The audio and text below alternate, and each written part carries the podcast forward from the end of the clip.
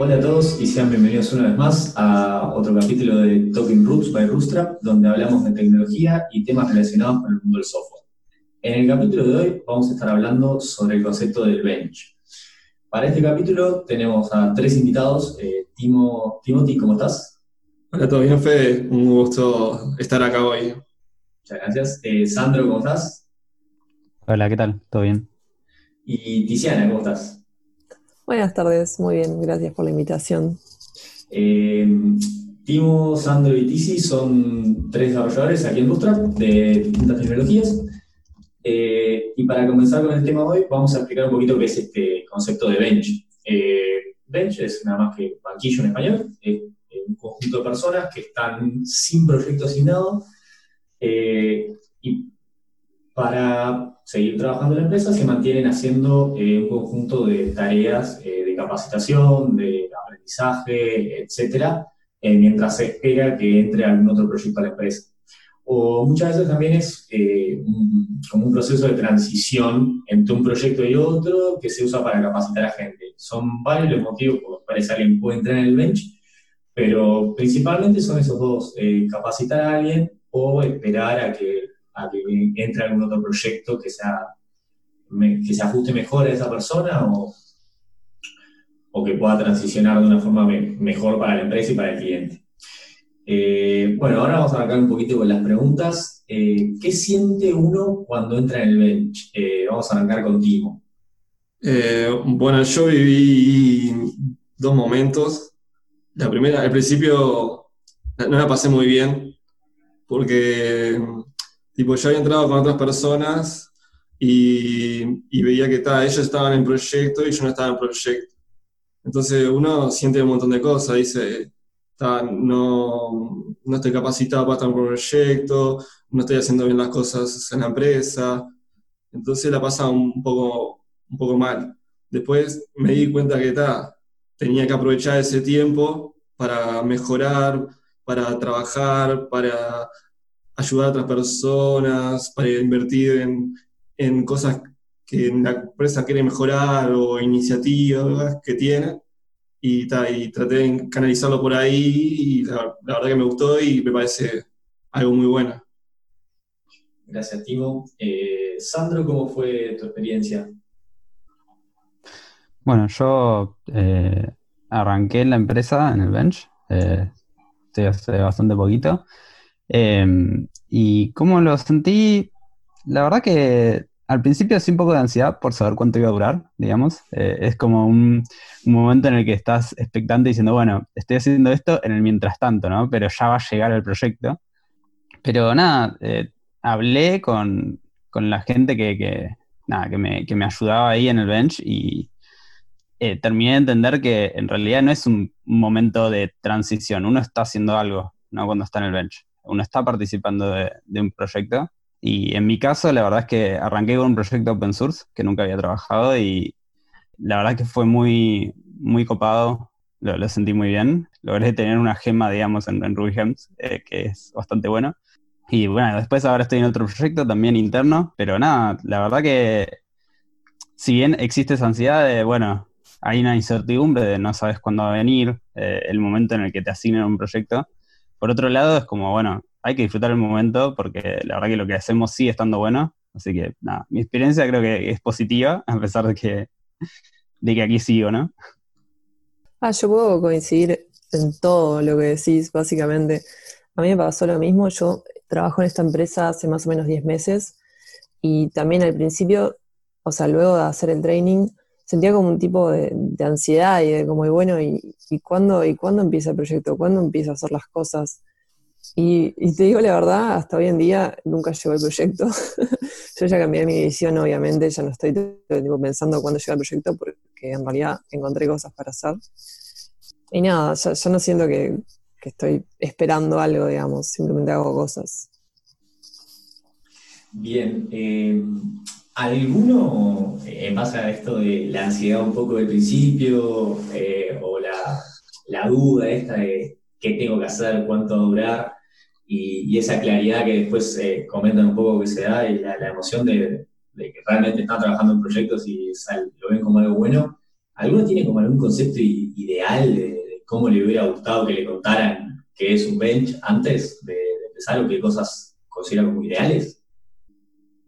Eh, bueno, yo por mi parte considero que hay que ser siempre transparente con el bench, transmitir el concepto. Por ejemplo, cuando yo entré, nunca tuve idea que era un bench.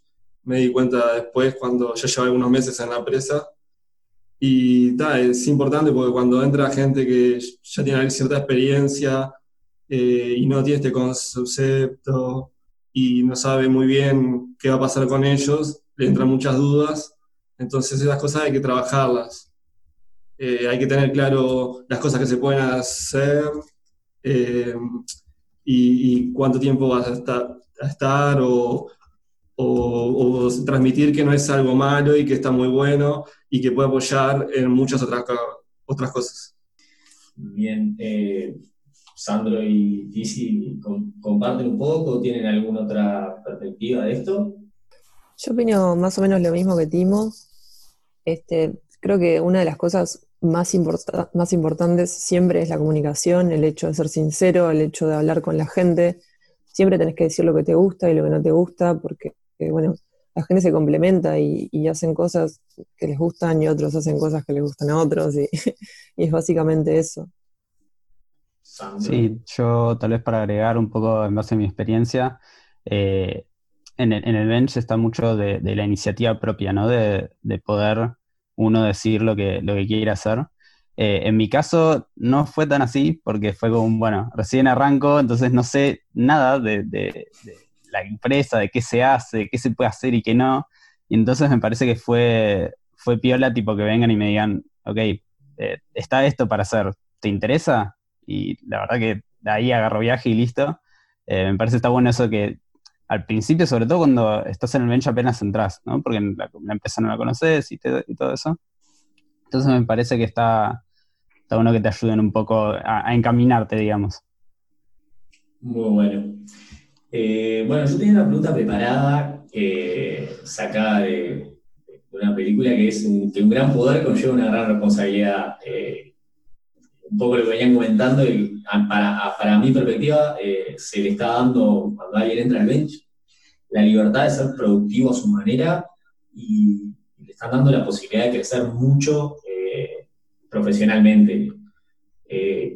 No sé si, es exactamente lo que venían comentando, pero me, deja un poquito la idea como que sí. Eh, quieren un poquito confirmar si, si, era por este lado que lo comentaban, si es más por un tema de, sentir que estaban siendo productivos en un proyecto o, concuerdan con esto de, crecer profesionalmente por estar en el bench. Sí, yo creo que es clave ser eh, proactivo, es súper importante. Eh, es lo principal y buscar, aprender una tecnología nueva, eh, ayudar en una iniciativa de tu empresa, en este caso, como pasa Sandro, pasa a Tizi o pasa a mí, aportar open source, si es que la tecnología se presta para eso, o buscar siempre, siempre estar haciendo algo, moviéndose, porque, porque no hacer nada eh, te perjudica a vos, porque estás perdiendo tu tiempo y te perjudica a la empresa también. Yo coincido con lo que dice Timo. Este, pero hay un punto que me gustaría resaltar y es que yo podría llegar a entender por qué para algunas personas puede llegar a ser un fastidio estar en el bench. Y es que capaz que no se te da tan fácil como encontrar cosas para hacer que, te gusten a vos y que le aporten valor a la empresa, por ejemplo. Entonces, bueno, volviendo un poco a, mi comentario anterior, está bueno eso de que te comuniques y que hables con la gente. Por ejemplo, en mi caso, a mí lo que me pasó fue que o sea, mi, mi, travesía por el, por el, bench fue como bastante fluida, pero más allá de eso, este, cuando se me empezaron a asignar tareas, yo en un momento, como cuando comprendí lo que quería hacer y por qué lado quería llevar mi, mi, carrera en, en, digamos, como que decidí hablar, bueno, con la gente más arriba y expresarles qué era lo que me interesaba y qué era lo que quería hacer. Y esas, y esas tareas que se me empezaron a asignar empezaron como a enfocarse por ese lado y eso estuvo buenísimo. Entonces, este, sí, un poder conlleva una gran responsabilidad, no lo dudo, pero también está bueno como primero uno saber qué es lo que quiere hacer y capaz que pedir ayuda a otros y comentar a otros. Tal vez el caso este de, pedir que, saber qué es lo que uno quiere hacer y pedir eh, es bastante más claro ya estando un poquito en la empresa, pero para vos, Sandro, que ah, ya entraste de una en el bench, eh, ¿lo ves así? ¿Te parece que, que habría como otro enfoque para una persona que recién entra? Yo creo que, eh, o sea, coincido mucho con Tizi, en que hay que hablar mucho con, la gente. Es cierto que, bueno, eh, nada, cuando recién arrancás, como que no conoces a nadie y es complicado, ¿no? Ponerte a hablar de, che, nada, ¿qué, hay para hacer? Eh, o, qué, opciones o lo que sea. Em, igual, así todo, yo creo que, es la, manera, ¿no? Uno, uno no entra a la empresa solo, siempre tiene a alguien que, digamos, eh, bueno, nosotros tenemos a, cuando entramos a los mentores y después a tu líder. Yo creo que aunque te cueste, tenés que hablar con ellos y, pensar opciones y, también conocerte a vos y conocer tus intereses como para poder transmitirlos. Eh, y yo creo que así, de alguna manera, podés llegar a, aunque estés apenas arrancando, podés llegar a, empezar a hacer algo ya de movida que, te guste, que te atraiga. Eh, por lo cual, sí veo que es más difícil cuando uno recién arranca, eh, pero no creo que sea un impedimento para nada.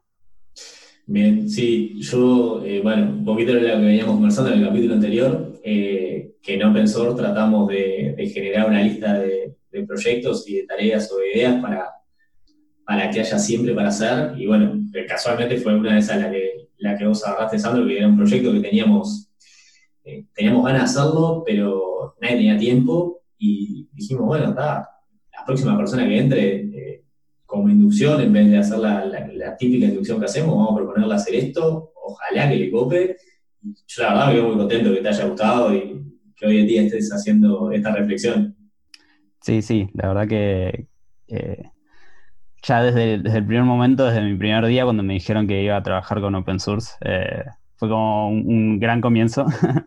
Así que bueno, me, me alegro.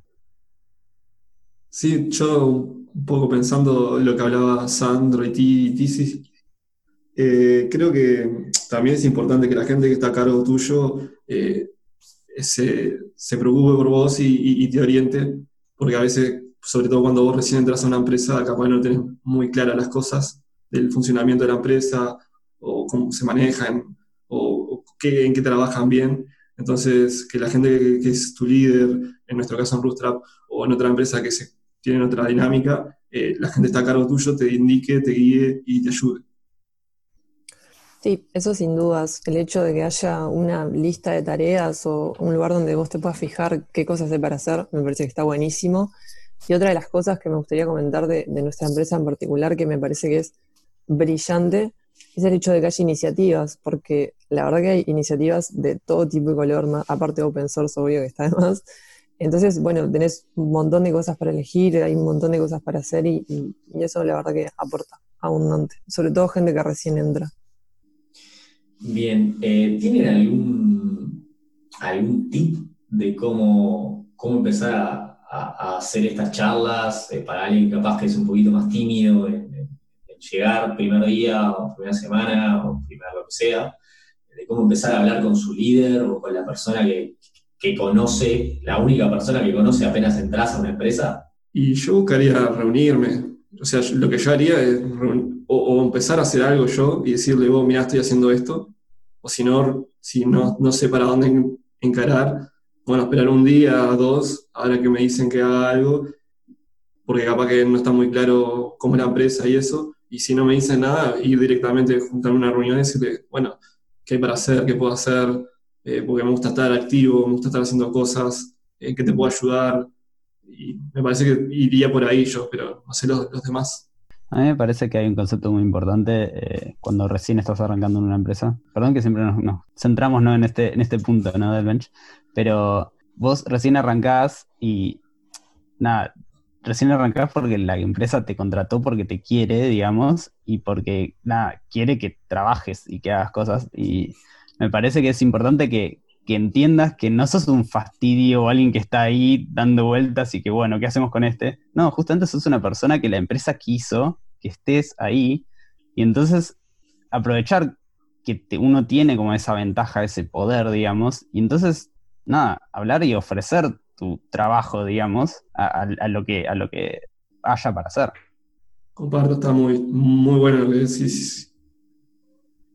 Sí, yo también comparto mucho. y aparte, más allá de la empresa, para crecer uno mismo, digamos, ¿no? O sea, tenemos una, tenemos que crecer en, lo que nos dedicamos.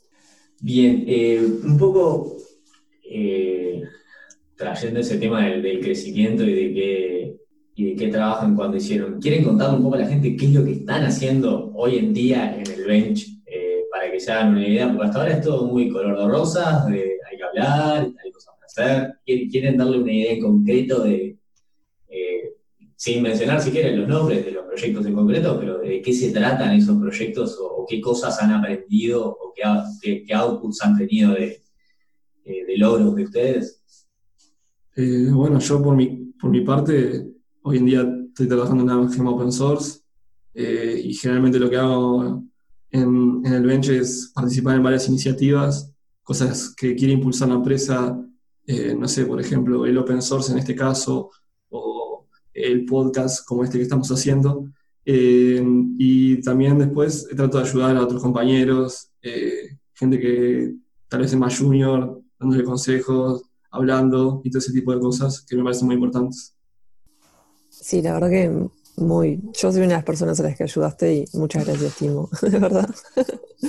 Este, mi experiencia un poquito, bueno, hoy en día, este, bueno, empecemos desde, el principio en realidad. Desde, desde que entré y bueno, empecé a, como estar en el bench y hacer las tareas que se me iban eh, dando.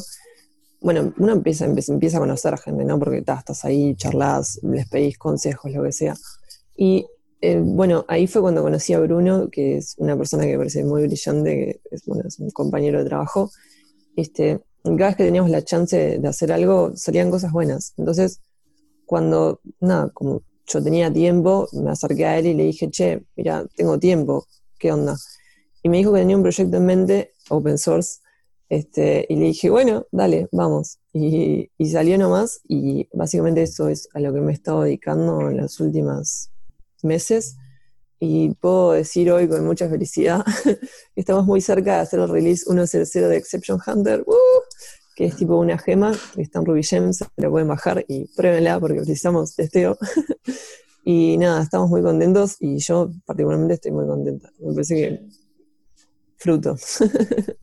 ya, que, ya que mandás a la gente a, bajar una gema física mental, ¿qué hace por lo menos? sí, no. Este, bueno, es, es una gema de, de básicamente que te agarra las excepciones que vos tenés y las procesa y te muestra toda la información, que es algo que bueno, lo, que pasa cuando estás en producción y ocurren excepciones en producción a clientes o usuarios o lo que sea, es que vos usualmente sueles tener logs o, cosas que no están, no tienen demasiada información. Entonces, lo que buscamos hacer con esta gema es que sí tengas mucha más información de lo que te puede brindar un log y que la puedas, este, nada, buscar, leer, hacer lo que sea, procesar la voz mismo. Y, y nada, básicamente eso. Estamos muy contentos con el resultado. esperemos que las descargas ahora suban un poquito después de esto. Eh, por último, Sandro, contanos un poquito. Bueno, antes que, nada, muy chiquito, eh, Exception Hunter la estamos usando en nuestro proyecto eh, que estamos haciendo, con lo cual, nada, nos copa mucho, está muy buena, es útil, así que nada, más recomendaciones para que se la bajen. Eh, en cuanto a de qué trata el proyecto, em, es básicamente eh, un proyecto interno para mostrar métricas de distintos eh, lugares. Es, muy bueno porque ayudamos a otras iniciativas al mismo tiempo para poder sacar analytics y, nada, es, es, muy bueno. Genial todo lo que me cuentan. hasta me dieron ganas de entrar en el bench y todo. Yo tengo un comentario que agregar que algo que está buenísimo del bench es que, bueno, una gran diferencia que creo que tiene yo de trabajar con un cliente es que en el bench es todo como más relajado, más flexible. Cuando con el cliente es todo deadline, deadline, deadline, deadline. Así que sí, el bench está muy bueno. O sea que no te gusta la presión, Tizi. Mm, no en exceso, no en exceso. Eh, bien, yo tenía como una pregunta al final para, cerrar esto, ¿qué, le recomiendan hacer y no hacer a sus compañeros? Recomendaron un montón de cosas de qué hacer, eh, así que me, remito a, ¿tienen algo para recomendarle a sus compañeros o a gente que, que vaya a entrar a una empresa y puede ser que caiga en el bench, de qué no hacer? No dormirse. Muy importante. Con dormirse estamos hablando de eh, el concepto de dormirse literal o... No, no, dejarse estar y, no, no, moverse. Y lo, lo, otro también, no puedes dormirte en el trabajo. Claro, porque si milagrosamente alguien por fuera de Uruguay escucha este podcast, eh, no lo va a entender ese concepto. Por eso mismo. Eh, Tizi o Sandro, algo que no quieran algo que realmente no hacer. Yo creo que coincido ahí contigo. Eh, nada, eh, yo considero el bench casi como un privilegio. No, casi no, un privilegio en sí mismo. Eh, digamos, no estar atado a un proyecto con un cliente, digamos, y que te den las herramientas a vos como para decidir qué hacer, me parece muy poderoso. Y nada, qué no hacer y quedarte ahí sin, sin realmente aprovecharlo, sin hacer algo que quieras hacer, eh, me parece un error. Sí, tal cual, coincido. No lo desperdicies no pierdas tu tiempo, comunícate con la gente, habla, deja fluir. Capaz que encontrás tu Dream Team incluso. hay que aprovecharlo. Te pagan un sueldo y tenés la libertad de hacer lo que vos querés. Claro. ¿Qué, mejor que eso? Estudiar tecnologías, prepararte para el futuro, mejorar para la empresa, crecer ahí adentro. Súper importante. Yo con ese, con ese highlight al final no me queda otra que cerrar eh, les agradezco mucho por, el tiempo a los tres. Eh, así que bueno, concluimos por hoy. Espero que la hayan pasado muy bien. Eh, yo la pasé muy bien, la verdad. y bueno, esperamos poder tener este, comentarios de la gente. como comentaba en el, capítulo anterior, háganos llegar comentarios a través de la página de Bootstrap, a través de como sea que llegaron hacia nosotros. los vamos a estar mirando, teniendo en cuenta. Eh, y esperamos verlos en la próxima. Muchas gracias.